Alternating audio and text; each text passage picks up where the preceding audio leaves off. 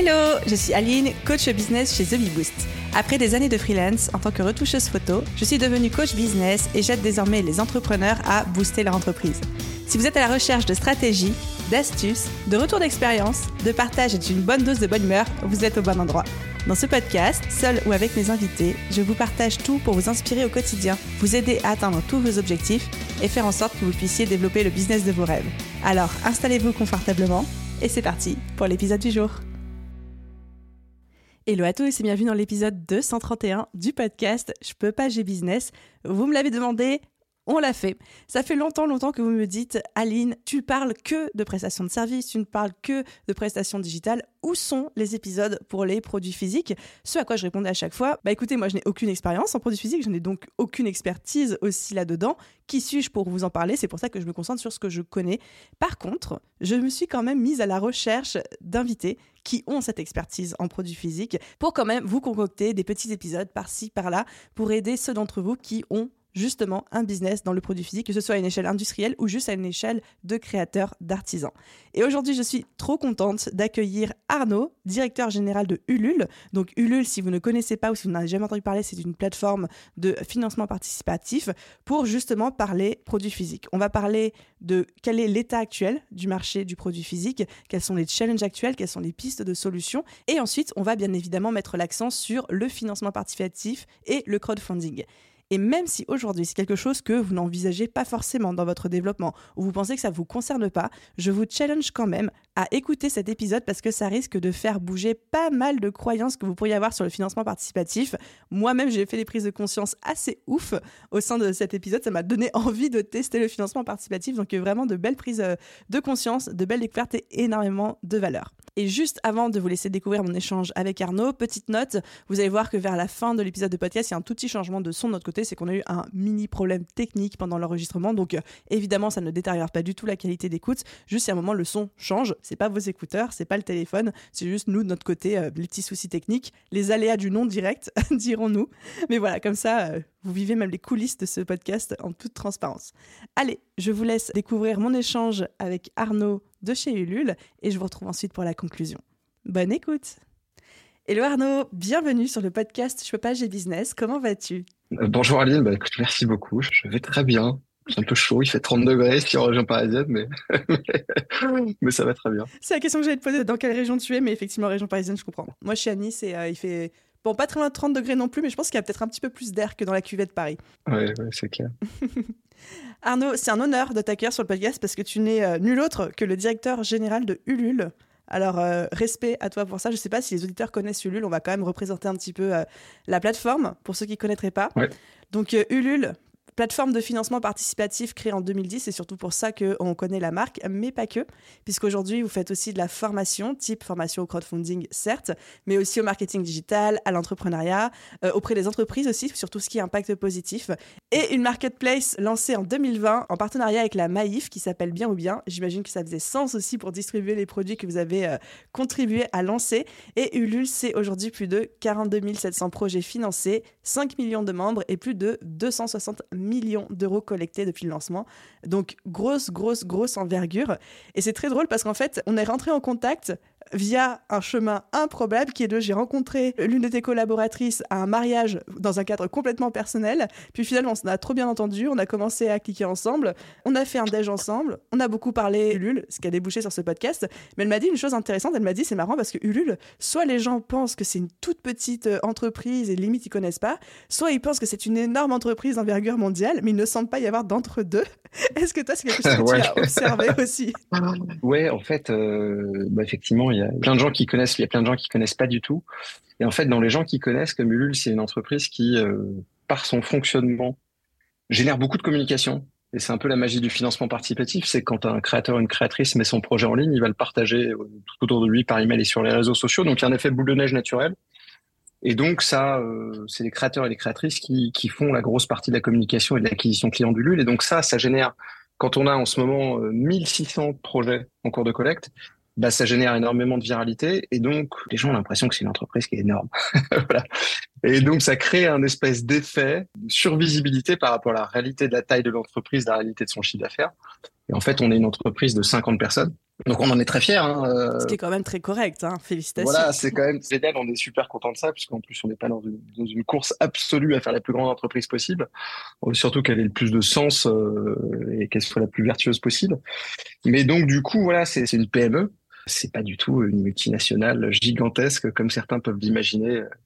Voilà. Arnaud, avant qu'on commence à parler euh, business, euh, produits physiques, etc., parce qu'on est quand même là pour ça, je suis très curieuse de savoir un petit peu ton parcours via deux traits. Le, premier, c'est que j'ai fait un peu mes recherches en ligne. J'ai vu qu'à la base, il y avait plutôt une expertise d'expert comptable. Donc, comment est-ce qu'on en arrive à, fonder une plateforme comme Ulule. Mais c'est surtout, j'ai envie de dire, la signature et la direction que prend Ulule. J'ai relevé agir pour un monde plus divers, plus durable et plus ouvert. Est-ce que tu peux m'en dire un petit peu plus? C'est quoi ces valeurs? Comment t'en es arrivé à ce projet-là? C'est quoi ton parcours en quelques mots?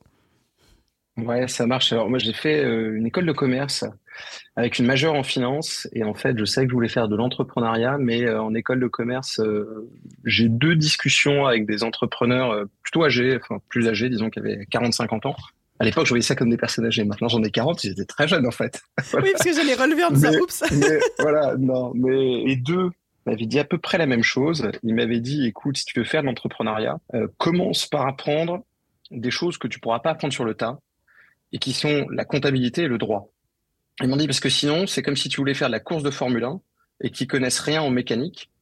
Toute ta vie, tu vas être dépendant de mécanos qui seront des techniciens qui vont te raconter ce qu'ils veulent et tu n'auras pas de recul, tu pourras pas les challenger. Donc ils m'ont dit voilà, la compta et le droit, commence par apprendre ça et après l'entrepreneuriat t'apprendra à l'aise. Donc du coup, je les ai écoutés.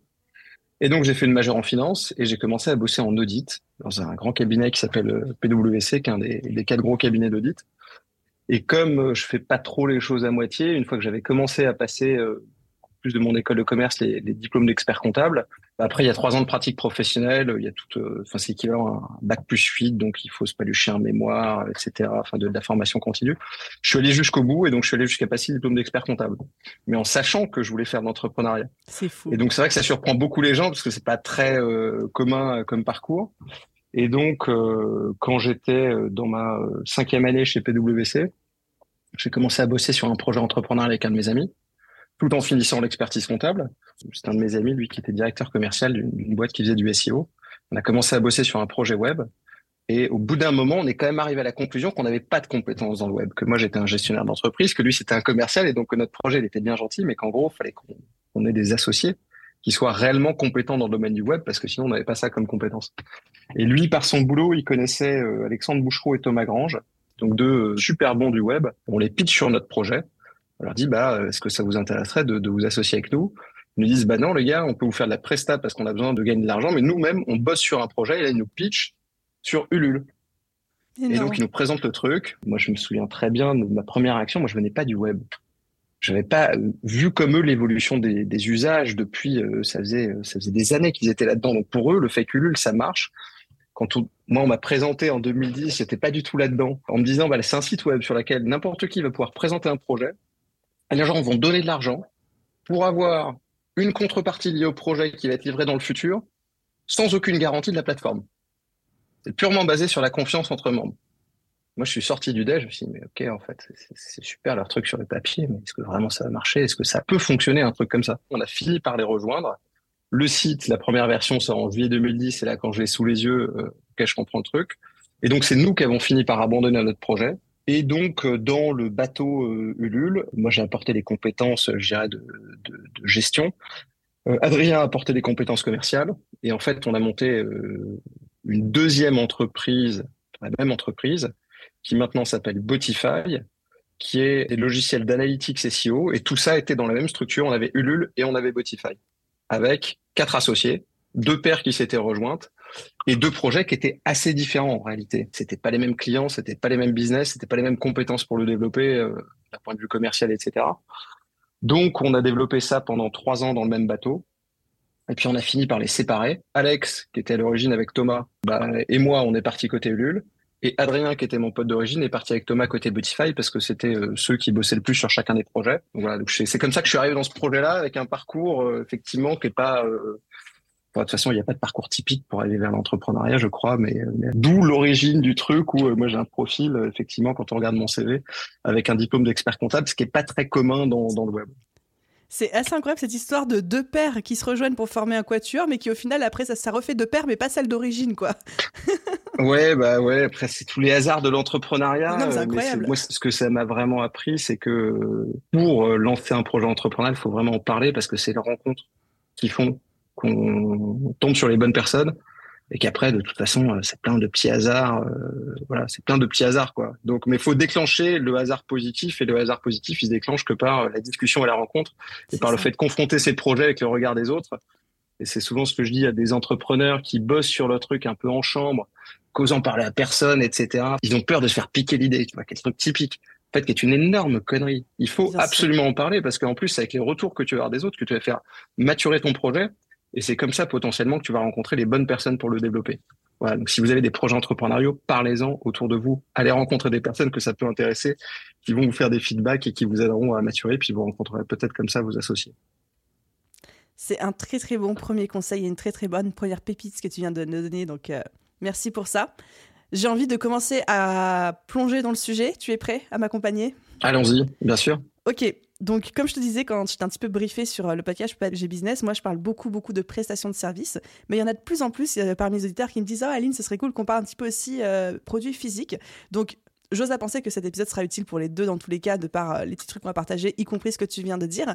Mais pour toi, quelles sont les trois, quatre grandes, grandes différences dont il faut tenir compte quand on a un business de produits physiques vs un business de prestations de services ou dans le digital, etc.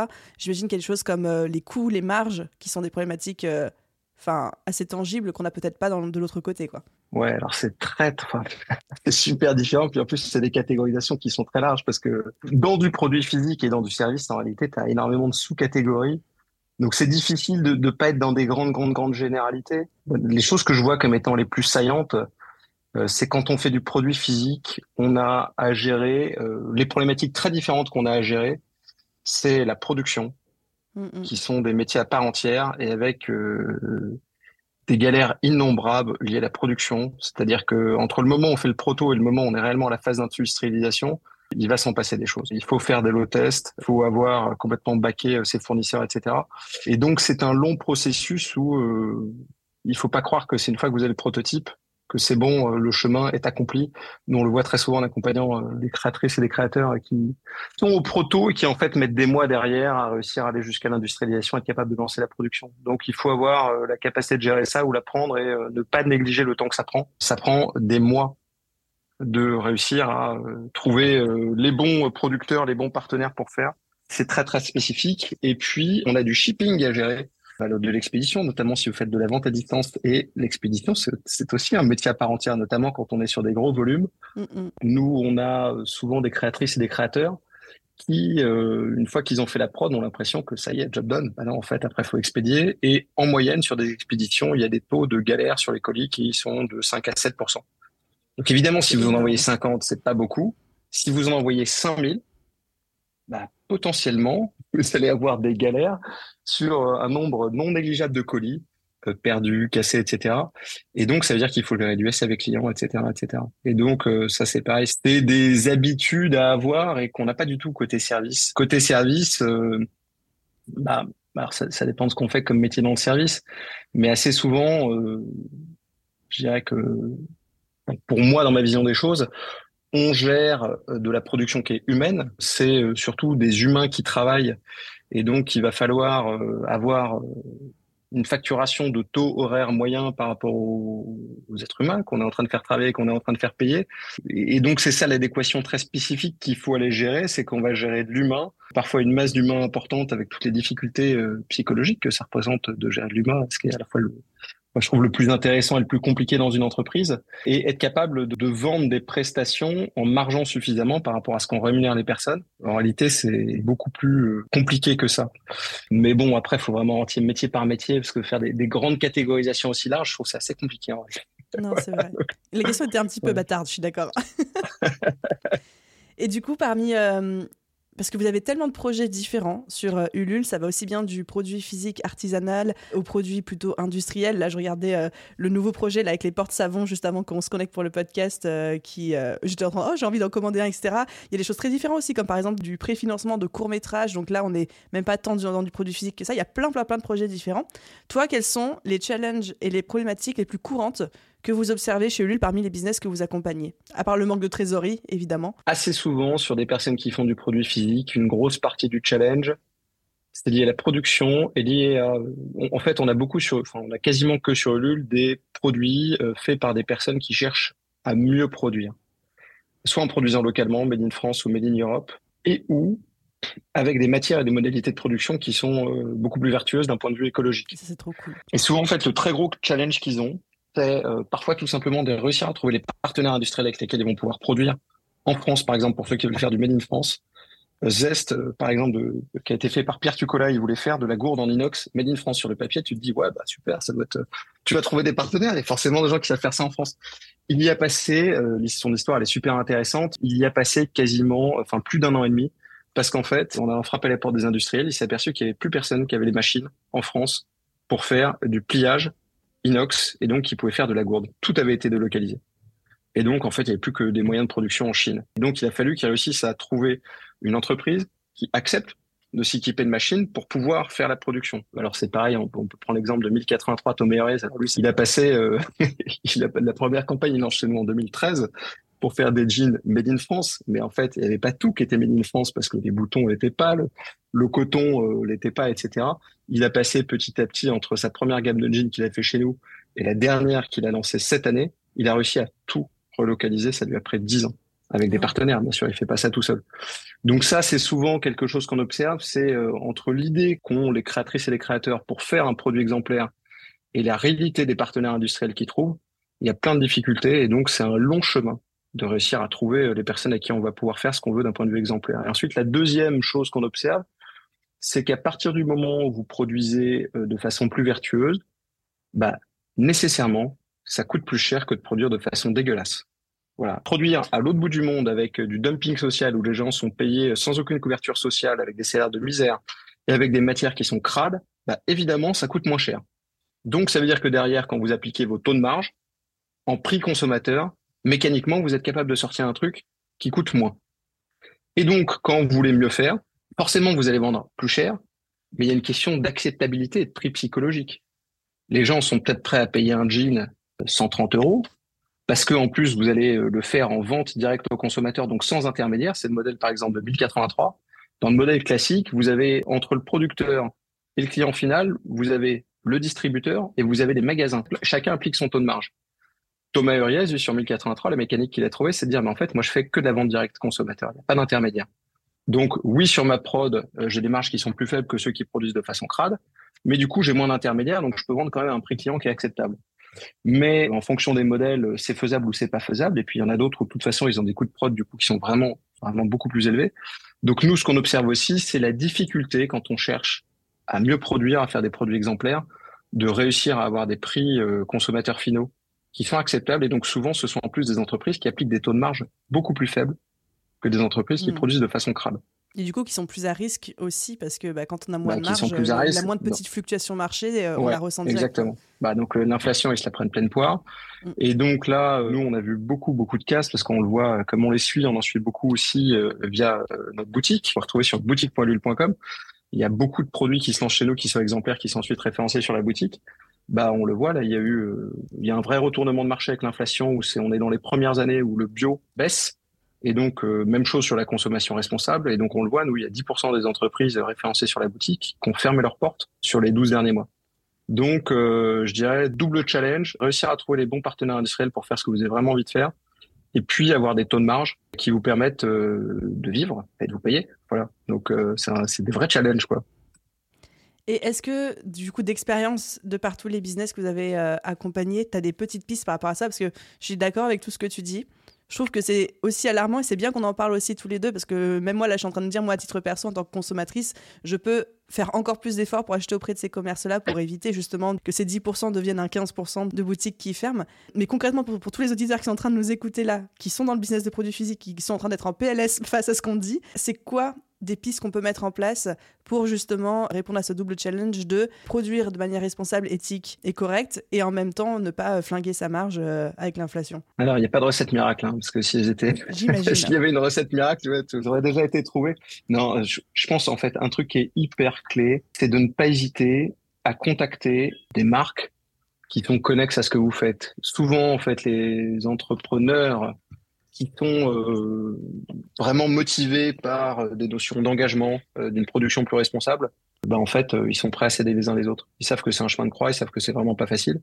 Ils savent que plus ils sont nombreux à essayer de faire ça, plus il va y avoir de poids pour aller chercher des partenaires industriels. Donc en fait, ils se donnent plein de coups de main entre eux. Il y a des têtes de réseau, par exemple, dans toutes les entreprises euh, qui font des, produits vestimentaires euh, ou de la maison à base de lin. Ils ont monté une association pour se regrouper. Donc ils s'entraident. Donc il faut pas hésiter à contacter, même des boîtes, euh, voilà, qui peuvent être sur des créneaux qui sont légèrement en concurrence ou que des produits qui sont comparables, parce que en discutant, voilà, peut-être qu'ils vont vous aider à trouver les bons partenaires, pas à se prendre des galères qu'ils sont prises. Et donc, aller chercher des conseils, des recommandations, etc.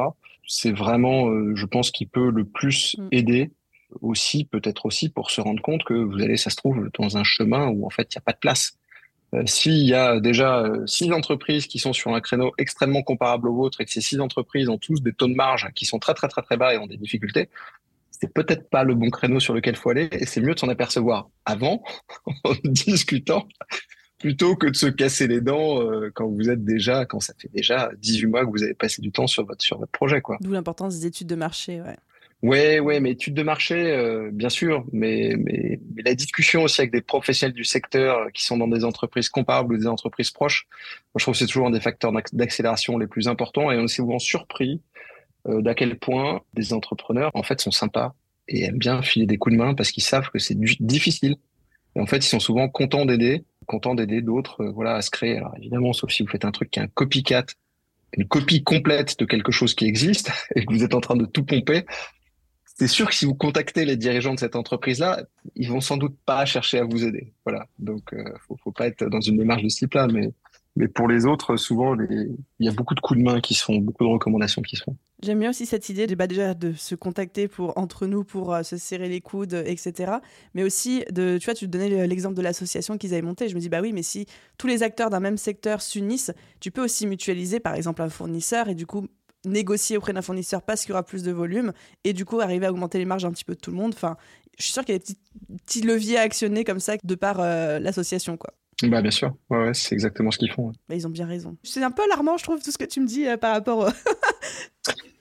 bah sur la consommation et la production responsable, ouais, c'est pas facile. Ouais. On est dans une période qui est vraiment pas facile, qui est directement liée à l'inflation. C'est-à-dire que beaucoup d'entre nous, de plus en plus d'entre nous, en tant que consommateurs, sont de bonne volonté en se disant il faut euh, acheter moins mais mieux. Ça commence à être vraiment compris.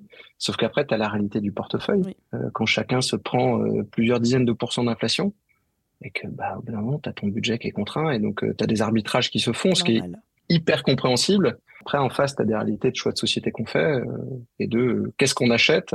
Et c'est vrai que quand tu achètes un truc qui est produit à l'autre bout du monde d'une façon crade, bon, c'est un peu... C'est bon. Ça va, pas, ça va pas dans le bon sens, même si c'est compréhensible d'un point de vue économique et difficultés financières de chacun. Quoi. Ouais, après, c'est les cercles vicieux, c'est le serpent qui se mord la queue. quoi.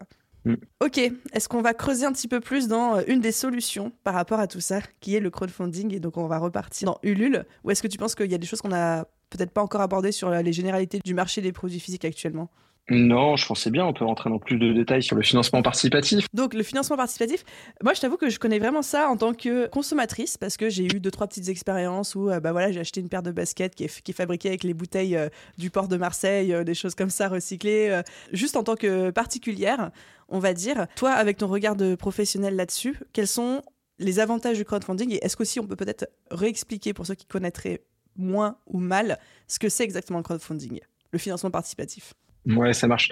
Alors, financement participatif, je vais me cantonner à celui qu'on pratique chez Ulule, hein, parce qu'il y en a différents modes. Donc, nous, sur Ulule, le principe, c'est que soit un individu, soit une asso, soit une entreprise va présenter un projet qu'il veut réaliser qui peut être un projet culturel comme la création d'un film, euh, l'édition d'une BD, qui peut être un projet entrepreneurial comme la création d'une nouvelle gamme de chaussures, ou qui peut être un projet solidaire comme j'en sais rien, la création d'un festival euh, dédié à la solidarité. Et sur une page Ulule dédiée à son projet, il va expliquer ce qu'il veut faire. Il peut, donc évidemment, il met un titre, un sous-titre, une description, une vidéo qui est optionnelle mais qui est fortement recommandée, des images, et il va indiquer combien il a besoin de collecter pour pouvoir réaliser ce projet-là et une durée de collecte qui est en moyenne de 45 jours. Et pour que les gens aient envie de contribuer financièrement au projet, il va proposer des contreparties. Et donc, si on prend l'exemple des baskets que tu donnais, donc qui sont les baskets corail faites euh, en matière recyclée, bah, il va expliquer par exemple que pour à chaque fois que vous lui donnez 130 euros, vous allez recevoir une paire de baskets à votre taille chez vous une fois que la production a pu être réalisée grâce à la somme collectée. Et donc, c'est une mécanique. Alors, il y a une mécanique de tout ou rien, c'est-à-dire qu'au terme de la période de collecte, il faut avoir collecté au moins l'objectif. Et dans ce cas-là, on verse les fonds aux porteurs de projet. Et nous, on prend une commission, qui est notre modèle économique, qui est de 8% et qui couvre absolument tout, l'accompagnement qu'on fait, les frais transactionnels, etc. Soit ça n'a pas fonctionné, l'objectif au terme de la durée de collecte n'a pas été atteint, et dans ce cas-là, tout le monde est remboursé sans aucun frais. Donc, c'est une mécanique de financement, en fait, qui va bien au-delà du financement, qui a beaucoup de vertus, parce que c'est un outil de test grandeur nature. Je vais pouvoir vérifier avec ce que j'appelle la vérité de la carte bancaire. on n'est pas juste dans un like Facebook où je dis ouais super ce que tu veux faire. Est-ce que j'arrive à faire ce que les gens achètent quelque chose avant même que ça existe? Ce qui évidemment, euh, ouais, on teste vraiment le produit avant d'avoir lancé la production. Donc ça veut dire que si jamais euh, bah, malheureusement la campagne plante, ça permet de se poser des questions. Faut-il réellement lancer la production et risquer de se retrouver avec un stock sur les bras si on n'a pas réussi à faire que ça fonctionne Est-ce que c'est parce que le produit répond pas aux attentes du marché? Est-ce que c'est parce qu'on n'a pas visé la bonne cible? Est-ce qu'on n'a pas Est-ce que c'est parce qu'on n'a pas communiqué euh, correctement? Ça permet d'avoir plein de retours aussi directement des personnes auxquelles on va communiquer le projet. Donc il y a vraiment un effet de test grandeur nature et un effet de crowdsourcing parce que je vais avoir des retours et donc pouvoir euh, utiliser ces retours pour euh, bah, réfléchir à mon produit, euh, à mon service et à la façon dont je communique dessus. Donc vraiment effet de test grandeur nature. Ensuite, c'est un outil de communication parce que les premières personnes qui vont contribuer au projet, ça vient toujours du réseau, du ou des personnes qui sont derrière le projet. Voilà, parce que ces personnes-là, ils s'en fichent de savoir si la jauge est à zéro. Quand ils arrivent sur la page, de toute façon, ils vont contribuer parce que c'est le lien social de leur mhm. motivation. Ils veulent vous montrer qu'ils sont là pour vous filer un coup de main. Donc ça, c'est les potes, la famille, le cercle proche, etc. Voilà, ça, ça doit toujours commencer par ça. Mais ensuite, une fois que la jauge a commencé à monter, il y a des inconnus qui sont susceptibles de regarder parce qu'il y a déjà du monde. Donc c'est comme l'effet restaurant. Il y a déjà un peu de monde dans le resto, donc des personnes qui connaissent pas, ils regardent, ils disent ah tiens, il y a du monde, la nourriture a l'air bonne là-dedans, donc je vais prendre le temps de, rentrer, je vais prendre le temps de regarder. En crowdfunding, c'est pareil. Du coup, avec cette mécanique-là, quand on commence à avoir des contributeurs, on va pouvoir essayer de les transformer en ambassadeurs. Il y a plein de mécaniques au sein du LUL fait, fait pour ça, pour qu'ils relaient eux-mêmes le projet à leur propre réseau. Et donc, qu'ils le partagent par email, qu'ils le partagent sur les réseaux sociaux, et donc qu'ils deviennent eux-mêmes ambassadeurs qu'ils aillent chercher euh, des nouveaux contributeurs pour vous. Et donc ça, ça fait un effet boule de neige euh, qui fait qu'on va pouvoir démultiplier sa communication, toucher des premières cibles, et ensuite essayer de les transformer eux-mêmes en euh, communiquant pour le projet. Et donc, du coup, c'est un outil de communication quand il est bien utilisé qui peut être très, très, très puissant parce qu'il va générer des effets de viralité, des effets de partage. Ensuite, c'est un outil, euh, bon, alors évidemment, de financement, là, euh, mais de financement de BFR avec un mode de financement qui est un peu atypique, c'est-à-dire que avant même d'avoir lancé la production, je vais recevoir de l'argent et donc, ça me permet de financer mon stock et de financer la production. Mm, mm. Et ce qui est euh, quand même très euh, c'est pareil là aussi assez atypique parce que euh, souvent, typiquement, un banquier, il est assez confortable pour financer des machines, des produits physiques, etc. Typiquement, quand vous faites du service, si vous prévendez un service, parce que vous allez, euh, vous allez par exemple dire à quelqu'un, bah, donne-moi 30 euros, ça donne accès à, j'en sais rien, un soin, un massage. Une fois que j'ouvre mon cabinet de massage, on n'est pas en train d'être financé euh, du matériel. donc les banquiers, bah, ils, vous, ils vous financent pas ça. Alors que là, vous allez recevoir de l'argent à l'avance pour de l'immatériel qui est pas finançable par les autres modes de financement. Et puis, dernier point qui est vraiment très important, c'est que ça permet de créer une relation différente avec son public. Habituellement, euh, les clients sont plutôt passifs. C'est-à-dire que c'est super, ils vous achètent un bien ou un service, mais euh, il y en a pas beaucoup ensuite qui vont sur les réseaux sociaux pour dire ouais c'est génial, je viens d'acheter sur ce site une paire de chaussures. Allez-y vous aussi. C'est un usage qui n'existe pas. Ils sont beaucoup plus impliqués du coup. Voilà, alors que là sur Ulule ça ça existe parce que quand la jauge est à 90% ou que vous avez même dépassé les 100% et que vous avez un nouvel objectif, vous expliquez à tout le monde que vous voulez atteindre 200% et qu'il y a besoin que tout le monde pousse. Et peut-être que si vous atteignez 200%, bah, chacun va avoir, j'en sais rien, une petite amélioration du produit bah, il y a plein de mécaniques d'incitation pour que toutes les personnes qui contribuent laissent un commentaire, puis partagent sur les réseaux sociaux, et donc déclenchent l'effet boule de neige. Et ces personnes-là, vous allez pouvoir leur partager des news du projet qui sont envoyées dans leur boîte email.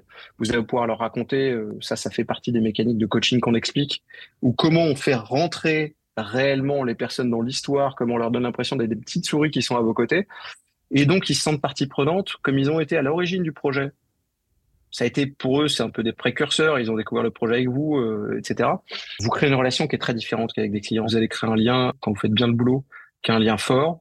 Ils ont l'impression d'avoir permis au projet d'exister avec vous en étant à vos côtés. Et donc, euh, ça, ça en fait potentiellement des vrais ambassadeurs à long terme. Et en entrepreneuriat, ça a beaucoup plus de valeur d'avoir euh, 10 ambassadeurs que d'avoir 100 clients passifs. À long terme, ça a beaucoup plus de valeur. Et donc, en financement participatif, vous pouvez euh, créer et susciter ça. Voilà, donc c'est euh, beaucoup plus qu'un outil de financement. C'est incroyable et merci d'avoir cité tous ces avantages parce que la prise de conscience que je fais, c'est que, bon, je m'en doutais un petit peu, mais c'est que généralement, quand on commence à entendre parler des plateformes de financement participatif, on peut penser que c'est pour les petits projets qui n'ont pas trop l'argent de se lancer, on va faire appel à, on va dire, euh, à la bonté du peuple, etc., etc. Mais en fait, non, on voit que c'est un vrai outil marketing, on voit que c'est un outil de communication, on voit que euh, c'est une stratégie en fait à part entière qui a énormément d'effets positifs et que c'est pas juste euh, j'ai pas assez d'argent et je vais aller mendier à mon réseau proche et puis tout le, bon Manon qui voudra bien me donner sa petite pièce quoi. Je caricature évidemment. Non, ouais, c'est pas du tout ça. Et puis en plus, quand tu le fais comme ça, c'est pas du tout la bonne façon de le faire parce que c'est pas engageant de raconter une histoire de cette façon-là. Et notamment en termes de partage, chacun d'entre nous préfère partager une, une success stories, quelque chose d'excitant, quelque chose de positif, plutôt que quelque chose qui galère. Voilà. Et donc, si vous êtes dans une communication de galérien, les effets de partage vont être faibles. Clairement. Voilà, c'est très difficile d'aller chercher des ambassadeurs. Alors, sauf si vraiment vous êtes dans un projet de pure solidarité qui joue très volontairement cette carte-là. Hein. Ça peut être la stratégie de communication euh, d'une ONG et d'un projet solidaire. Mais alors, dans l'entrepreneuriat, ça, c'est pas du tout la bonne corde. Voilà. Donc, non, non, effectivement. Alors, il y a évidemment des projets qui sont plutôt des, petits projets entrepreneuriaux, parfois euh, très locaux, très spécifiques ou parfois très personnels, qui vont être financés essentiellement par la famille et les amis. Et pour ces projets-là, ça reste un outil qui est très utile parce que ça permet de collecter de la love money. Et c'est beaucoup plus facile, à la fois psychologiquement et techniquement, de collecter de la love money via Ulule. Vous avez une plateforme, vous pouvez partager ça, tout est automatisé. Plutôt que d'avoir un PowerPoint et vous faites du porte-à-porte, euh, vous prenez des rendez-vous, vous, faites des, vous passez des coups de téléphone, vous bloquez les gens pendant 30 minutes sur un call. Et il y a ce côté inconfortable bah, de de l'argent aussi à ces proches. Voilà. Ouais. ouais, il y a ce côté super inconfortable. Alors que là, ça permet d'avoir quelque chose qui est normé, une présentation, vous le partagez autour de vous avec des emails évidemment personnalisés à votre réseau proche. Pour eux aussi, c'est beaucoup plus confortable. Ils contribuent, ils contribuent pas, etc. Mais vous les avez pas, ils, ils se sentent pas un peu forcés comme quand vous les avez en rendez-vous en face de vous. Donc de toute façon, pour des projets comme ça, c'est ça facilite aussi la démarche de collecte de money. Donc ça a de la valeur. Mais ça permet aussi, euh, c'est un peu, moi je prends souvent en fait le, le parallèle avec le, le covoiturage. Le covoiturage, ça a toujours existé. Sauf qu'avant sa numérisation, avec euh, covoiturage.fr devenu Blablacar, c'était super dur de covoiturer. Tu pouvais covoiturer qu'avec des personnes que tu connaissais. Et puis, ça se digitalise. Tu as une plateforme centralisée qui permet de faire ça. Donc, tu peux d'un coup covoiturer avec des gens que tu connaissais pas du tout. Et donc, l'usage devient beaucoup plus puissant, beaucoup plus massif et il explose. Ben, en fait, Ulule, c'est exactement la même chose. En réalité, on n'a rien inventé du tout. Le concept de base, c'est de numériser la collecte de love money. Avant, collecter de la love money, tout le monde le faisait quand tu lançais un projet d'argent de ton réseau. Sauf que c'était pas facile, etc., etc. Et tu pouvais pas le faire avec des gens que tu connaissais pas. Il y avait quelqu'un qui connaissait pas, jamais mettait de l'argent avant que ton projet existe. C'était que du lien social pur avec des très proches. Et là, donc, on a numérisé cet usage-là. Et du coup, ça te permet aussi de collecter bah, de l'argent pour un lancement, soit un projet émergent avec des gens que tu connaissais pas du tout. Donc, l'usage, il devient beaucoup plus puissant et devient aussi intéressant bah, pour des projets qui sont déjà existants. Et nous, on a, euh, alors, par exemple, dans l'édition, on a aujourd'hui des maisons d'édition indépendantes, euh, c'est plus le record, ils en sont à 45 projets financés avec succès chez nous.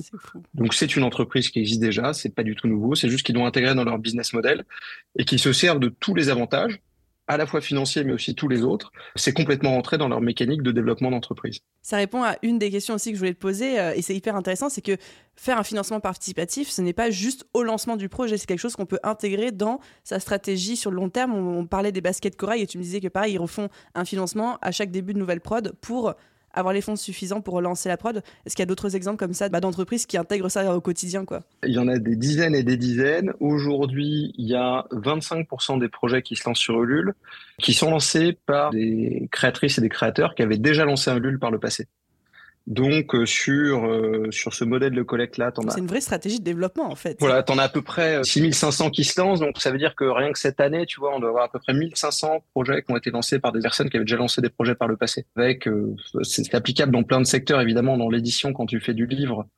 Euh, tu sors plein de nouveaux produits chaque année, donc ça peut très bien fonctionner. Mais c'est vrai aussi quand tu fais de la production vestimentaire. C'est vrai aussi quand tu fais, j'en sais rien, produits électroniques grand public avec l'Uni qui font une boîte pour les enfants qui raconte des histoires qui est déconnectée. Bah là, ils lancent Flamme, qui est la nouvelle version pour les 7-11 ans. L'Uni, c'est une entreprise qui est établie, qui a un carton, euh, ils sont créés avec nous parce que le lancement de l'Uni, le font en 2015. Et pour eux, en 2023, tu vois, du coup, on se connaît, il y a des liens qui sont créés. Quand ils lancent leur nouveau produit, pour eux, c'est naturel de faire un LUL. Ils disent, bah, c'est top, en fait, euh, allons-y. C'est un super outil de lancement pour notre communauté et puis aussi pour élargir euh, le public. Et exemple, ça leur a servi parce que là, c'est vraiment du crowdsourcing. Ils ont eu des retours quand ils lancent le LUL de plein de personnes qui avaient déjà le LUNI, donc pour les plus petits. Et là, qui voient le flamme, qui trouvent ça top, mais en fait, le Flamme, initialement, n'était pas compatible avec les histoires que tu pouvais charger sur ton Luni. Et donc, ils ont eu plein de retours de personnes qui l'ont dit aux commentaires, mais c'est franchement, c'est trop dommage. Moi, il y a des histoires dans le Luni qui pourraient être très bien pour des 7-8 ans. Il faudrait que les histoires soient compatibles. Et ils ont eu tellement d'autours de ce type-là qu'ils se sont dit, OK, en fait, faut qu'on adapte le truc. Ils ont bossé avec leurs ingénieurs, leurs développeurs. Ils ont pu annoncer en cours de campagne qu'il y aurait la compatibilité début 2024. Et donc, ça, évidemment, ça leur sert. Parce que quand ils vont sortir le produit en version grand public et qui va être disponible dans toutes les FNAC d'Arty, etc., il y aura ça et ça répondra mieux aux attentes de leur public. Voilà, donc ça, ils l'ont appris euh, par ce test grandeur nature qui a été leur campagne de financement participatif. Hyper intéressant. Merci à chaque fois en plus de nous sortir des exemples concrets parce que je trouve que ça aide aussi à mieux imaginer et projeter sur comment ça peut se présenter. Autre question, je sais qu'il y en a beaucoup parmi les auditeurs et les auditrices qui nous écoutent qui sont dans des business très artisanaux et indépendants, type euh, je fais de la couture, je fais des bougies, je fais des savons, etc. On a surtout beaucoup cité d'exemples de trucs plutôt industriels, les jeans, les gourdes, les baskets. Est-ce que ça marche aussi pour les créateurs, les artisans ou pas? Oui. Ouais, ouais, on en a enfin, énormément. Les principes, euh, en fait, les principes sont les mêmes. C'est parfois juste des échelles qui sont plus petites. Ce qui est absolument clé. Alors en fait, souvent, c'est des questions d'outils, c'est-à-dire que c'est des personnes de toute façon qui ne visent pas dans des productions industrielles, qui sont dans des productions artisanales. Donc il y, y, a des questions d'échelle et d'outils qu'on va utiliser. Moi, la recommandation clé que je donnerais euh, à ces personnes-là, c'est de bien faire attention dans tout ce que vous faites en termes de communication, à prendre l'habitude de collecter les emails des personnes, de vos clients, de vos publics ah, potentiels. Je suis tellement contente que tu dises ça. Je leur casse les pieds dans le podcast en disant ça tout le temps. Non, mais c'est giga important parce que nous, en plus, on a vu le switch, tu veux. Euh, quand on se lance, c'est, euh, les débuts de Facebook où c'était euh, la course à l'époque euh, au nombre de followers. Maintenant, tout le monde s'en fout de ton nombre de followers, c'est pas ça qui compte sur Facebook. Et donc, tu as plein de gens qui sont reposés sur les réseaux sociaux en ayant l'impression qu'il fallait agréger le plus possible de personnes sur les réseaux sociaux. Sauf qu'en fait, maintenant qu'on a du recul, on s'aperçoit que les usages évoluent, que Facebook maintenant c'est complètement moribond, t'as quasiment tout le monde qu'on est sorti. Et donc, que si t'as passé des années à essayer de faire grossir ta base de followers Facebook, mais que t'as pas leur contact email, bah, c'est cata en fait, parce que c'est poubelle. Ben non, mais surtout tu peux pas partir avec, et donc tu peux pas euh, les contacter. Et donc prenez l'habitude, euh, alors notamment par exemple si vous avez un site internet, d'avoir ce qu'on appelle en jargon marketing des call to action, c'est-à-dire qu'est-ce que vous cherchez à ce que les gens fassent quand ils viennent sur votre site? Évidemment, si vous faites de la vente, vous allez chercher à ce qu'ils vous achètent des produits, mais si vous développez des contenus, etc., prenez l'habitude d'avoir plein de mécaniques pour essayer de capter leurs emails. Quand vous êtes dans des événements physiques, si vous allez sur des salons, que vous avez quelqu'un qui vous achète quelque chose en live, proposez-leur, dites-leur, est-ce que ça vous intéresse d'être tenu au courant de nos nouveautés et de me laisser votre email? À chaque fois que vous rencontrez quelqu'un qui a un intérêt pour ça, essayez de toper leur email parce que si vous voulez faire de la vente en ligne, si vous voulez faire du financement participatif, c'est votre trésor de guerre. Les emails, vous les conservez à long terme, vous pouvez envoyer un mail directement dans la boîte mail personnalisé, c'est le plus puissant que vous pouvez faire. Et assez souvent, les artisans sont pas super attentifs à ça. Et c'est très dommage parce que bah, souvent, en fait, ils ont euh, une boutique, ils vont faire des pop-up stores, ils vont sur des événements, ils ont plein d'endroits sur lesquels ils sont en contact de leur public et de leurs clients potentiels. Et ils rencontrent des dizaines et des dizaines de personnes auxquelles ils vendent des produits, mais ne captent pas leur email, alors qu'en fait, euh, c'est vraiment un trésor de guerre long terme qu'il faut être capable de constituer. Donc euh, voilà, faites attention à ça. Ensuite, souvent, c'est des projets qui sont à l'échelle locale et qui ont une capacité à toucher des publics qui sont dans leur localité. Donc, en termes euh, de communication et de ciblage, alors notamment en financement participatif, bah, il faut jouer la carte locale, il faut aller chercher, euh, par exemple, de la PQR, il faut aller sur les événements locaux, il faut aller rencontrer les publics qui sont à côté de vous. Ah, pardon, ouais, la presse quotidienne régionale. Ah oui, ok. La PQR euh, est souvent très friande de parler des projets qui sont de la localité. La PQR est lue la PQR est parfois très forte en ligne. Par exemple, Ouest France, ils sont très très bons en digital. Donc, euh, si vous êtes euh, voilà région Bretagne, etc., allez euh, contacter le journaliste local. Si vous faites une campagne de financement participatif ou si vous lancez l'activité, souvent ils vont facilement parler. Pareil pour les radios locales, les France Bleu, etc. plutôt que d'essayer d'avoir du national, si vous faites une campagne de financement participatif, si vous avez un projet qui est, c'est pas directement votre échelle, vous allez perdre du temps donc en termes de relais, allez plutôt chercher des relais locaux qui sont bien ciblés sur vos publics, parce que dans l'artisanat, c'est souvent ce qui joue. Si j'en sais rien, on prend l'exemple de, de, production de bougies, bah en fait c'est super sympa de découvrir qu'il y a quelqu'un qui fait des bougies à côté de chez moi. Je peux peut-être aller voir son atelier, je peux peut-être avoir une visite, je peux peut-être rencontrer la personne. C'est quand même beaucoup plus sympa que d'acheter une bougie au supermarché. Donc c'est cette carte-là qu'il faut jouer, c'est la proximité, la rencontre. Et euh, quand vous les rencontrez, chopez leur email. Quel bon conseil. C'est bien que tu en parles de la PQR du coup. Euh, c'est vrai qu'en plus je connaissais l'acronyme, mais euh, je sais pas si ça n'a pas cliqué dans mon cerveau. J'entends déjà les gens se dire dans leur tête mais euh, est-ce que vraiment, moi, avec mon petit business de bougies, avec mon petit business de savon, je peux vraiment contacter un journaliste Ouest France Est-ce que je ne suis pas trop petit pour ce genre de projet tout, mais en fait non, pas du tout. C'est quelque chose qui au contraire les intéresse. Ouais, ouais, au contraire, souvent ça les intéresse. Euh, tout ce qui est entrepreneuriat local, ça les intéresse surtout si vous avez des dimensions dans votre projet. Alors c'est toujours pareil quand vous racontez. Ça c'est très vraiment en financement participatif aussi. Quel que soit votre public, ce qui est très important, c'est de raconter euh, les spécificités de votre projet, les spécificités de votre histoire. Qu'est-ce qui fait que vous avez décidé de faire des bougies? Qu'est-ce qui fait que vos bougies elles sont différentes et qu'est-ce qui fait que vos bougies elles sont intéressantes? Je prends l'exemple de la bougie parce qu'on a commencé là-dessus, mais c'est valable pour n'importe quel service, n'importe quel produit. Et euh, à partir du moment où vous savez raconter euh, ce qui vous, vous passionne, pourquoi vous êtes mis à ça, qu'est-ce qui est différent dans les bougies que vous faites, pourquoi c'est intéressant, est-ce qu'il y a des savoir-faire spécifiques, votre histoire en fait potentiellement est super intéressante. Et donc, euh, ça peut intéresser euh, bah, vos publics, ça peut intéresser des journalistes locaux. Et donc, euh, voilà, c'est ces questions-là qu'il faut se poser. Et oui, les journalistes, bah, il suffit d'ouvrir la PQR pour voir dans toutes les pages locales à quel point ils parlent de projets locaux, que ce soit des projets associatifs, que ce soit des projets artisanaux. Donc, ça, ça peut très bien fonctionner. Alors, j'ai parlé de ça, euh, faut pas oublier le premier truc. Hein. Le premier truc, votre campagne de financement participatif, elle marchera d'abord parce que vous avez réussi à agréger petit à petit euh, des contacts email de personnes qui vous connaissent, qui sont intéressées par vos produits. C'est d'abord eux qu'il faut contacter. Ensuite, si vous voulez, donc voilà, je, rappelle juste ça pour pas que ça crée une confusion. Et ensuite, une fois que vous avez réussi à faire monter la jauge, avoir des premiers fonds collectés, des premiers contributeurs et contributrices, vous les transformez en ambassadeurs pour qu'ils parlent de votre projet autour d'eux en faisant des news, en expliquant à quel point c'est important, peut-être en faisant, en proposant à ceux qui réussissent, qui partagent le projet, bah, peut-être en offrant un petit produit supplémentaire ou une rencontre, en les invitant chez vous, euh, j'en sais rien, dans, votre atelier. Et voilà, une fois que vous avez fait prendre la sauce de cette façon-là, Là, vous pouvez chercher à amplifier en allant chercher des relais, plutôt évidemment des relais locaux qui sont euh, très ciblés par rapport à vos publics. Voilà, je précise juste pour pas que ça crée de la confusion sur le bon ordre des choses en financement participatif. Écoute, c'est la transition parfaite parce que ma question suivante, c'était, je pense qu'on a un petit peu donné déjà tous les éléments au cours de notre échange, mais est-ce qu'on pourrait pas, et ça pourrait être aussi la conclusion de l'épisode, refaire dans l'ordre les grandes étapes pour une stratégie de crowdfunding euh, réussie? Alors, je m'avais envoyé un super plan avec plein de détails, etc. On n'aura pas le temps de rentrer dans le niveau de tous les détails.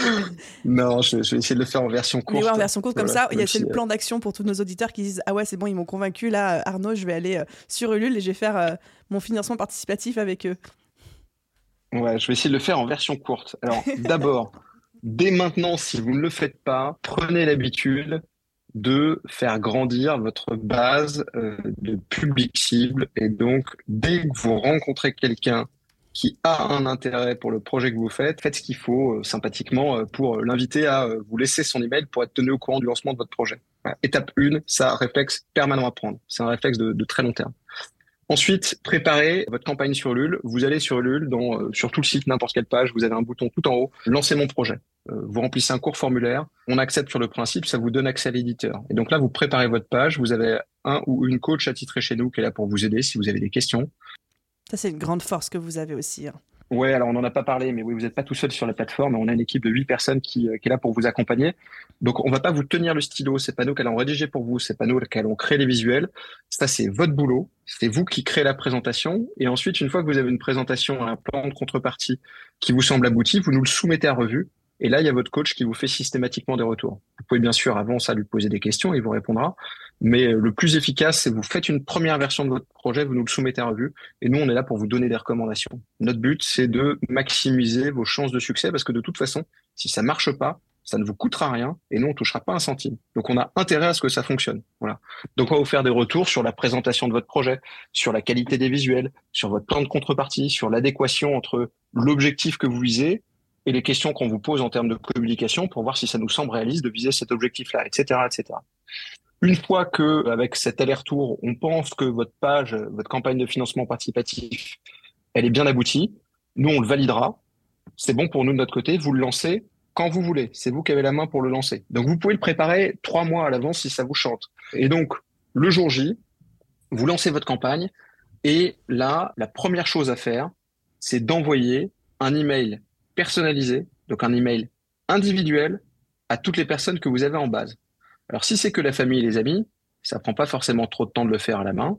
Quand je dis individuel, juste pourquoi? Euh, Parce que c'est beaucoup plus engageant que si vous faites un email collectif avec tout le monde en copie cachée. C'est ça. Tout le monde voit tout de suite que vous avez envoyé ça à plein de personnes. On se sent moins considéré que quand on reçoit un email personnalisé. Donc, du coup, on, prend moins le temps de le lire.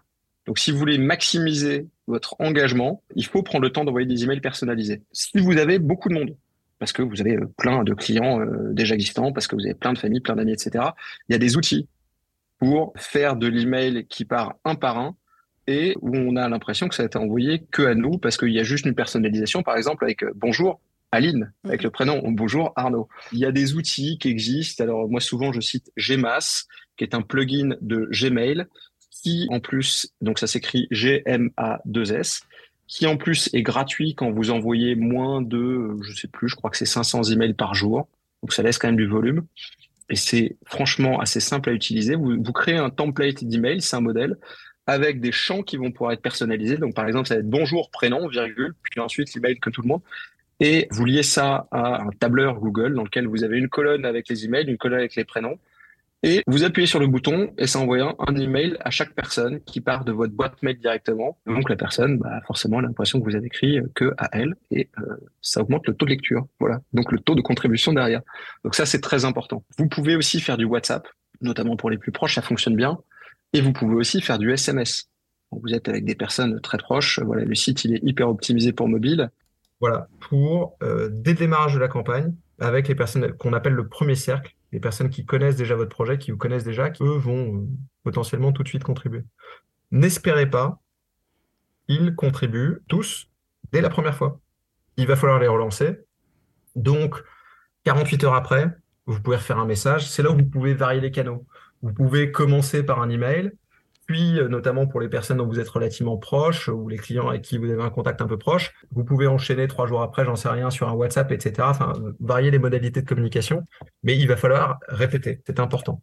Ensuite, une fois que vous avez commencé à faire monter la jauge, qu'il commence à y avoir du monde, alors le but du jeu, c'est d'être le plus rapidement possible en dynamique de succès, c'est-à-dire essayer de vous rapprocher de 80% ou 100% de l'objectif le plus vite possible, parce que ça augmente la transformation, c'est-à-dire ça augmente le taux de personnes qui participent, parce que du coup, euh, ça donne une image positive de votre projet, les gens arrivent dessus. Bah, c'est comme quand vous êtes sur Airbnb, s'il y a déjà plein de ratings positifs pour un appart, vous avez plus envie de prendre le temps de lire la fiche et de le réserver que quand il n'y a pas de rating. Donc du coup, le plus vite possible, il faut aller chercher du monde. Donc commencez par les très très très très proches. Les très proches, ils ne sont pas sensibles aux effets de réassurance et d'avis des autres. Les très proches, ils vont contribuer parce que c'est vous.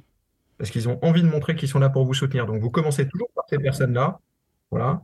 Faites monter la jauge et ensuite vous élargissez avec des personnes qui sont un petit peu moins proches. Et une fois que vous commencez à avoir du monde, là vous utilisez la mécanique de news sur Ulule où à chaque fois que vous publiez une news, ça envoie une notification email avec le contenu de la news à tous vos contributeurs.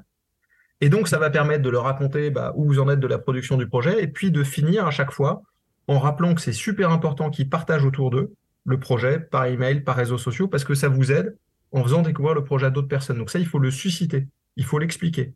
Alors, il y a plein de mécaniques, hein, mais on va faire court, donc je pourrais, en parler pendant des heures sur toutes les mécaniques. C'est un des points clés du financement participatif.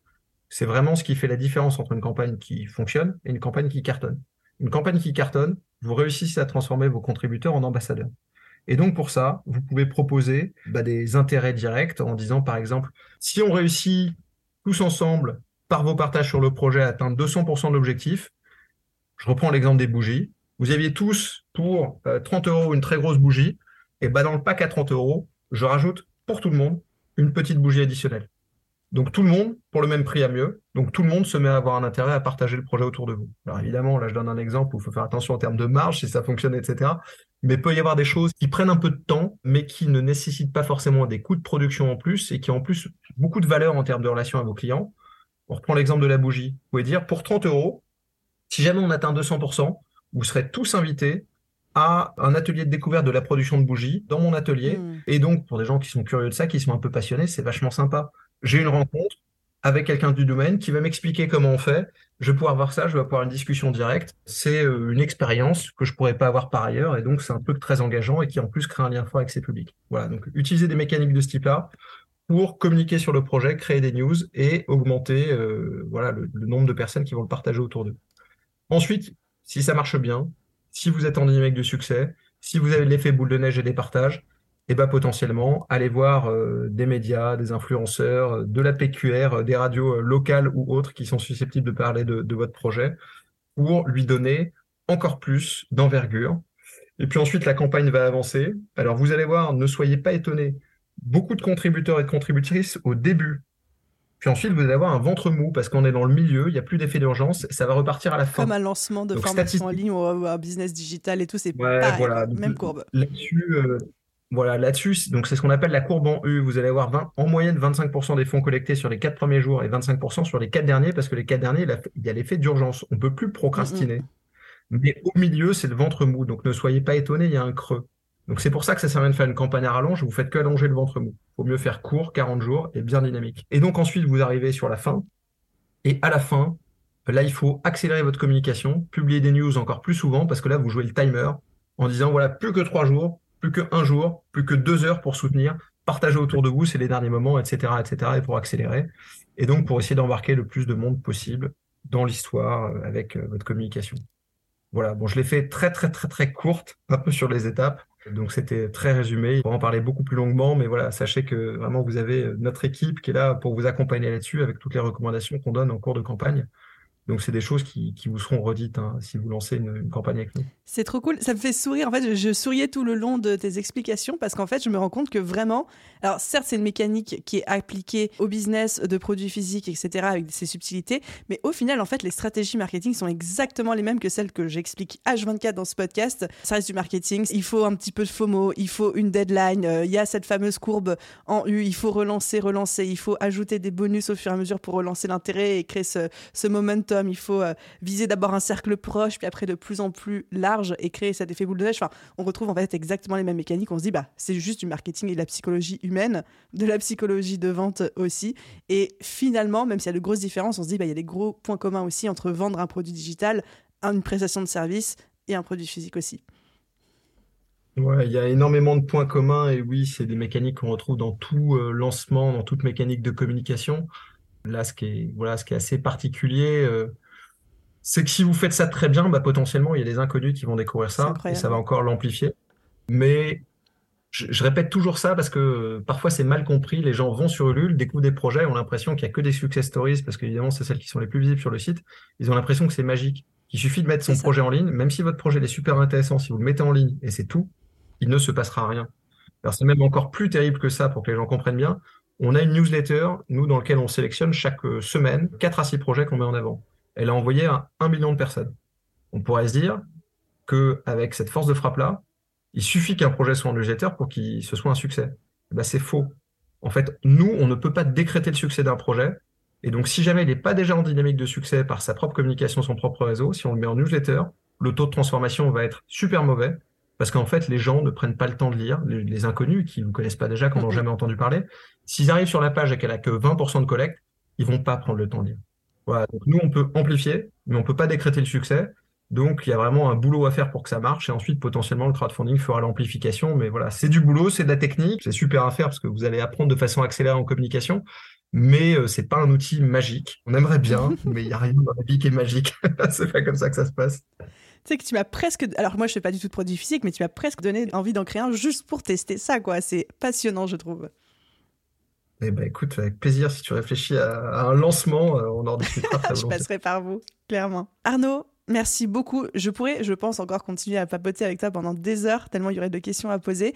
pour le bien des oreilles de nos auditeurs, vu qu'on est quasiment à déjà une heure d'échange, on va s'arrêter là. Est-ce que tu as peut-être un dernier conseil que tu adores donner à tous les créateurs que euh, vous accompagnez, qui pour toi peut-être euh, le conseil le plus important qu'ils pourraient entendre de toute leur carrière Rien que ça.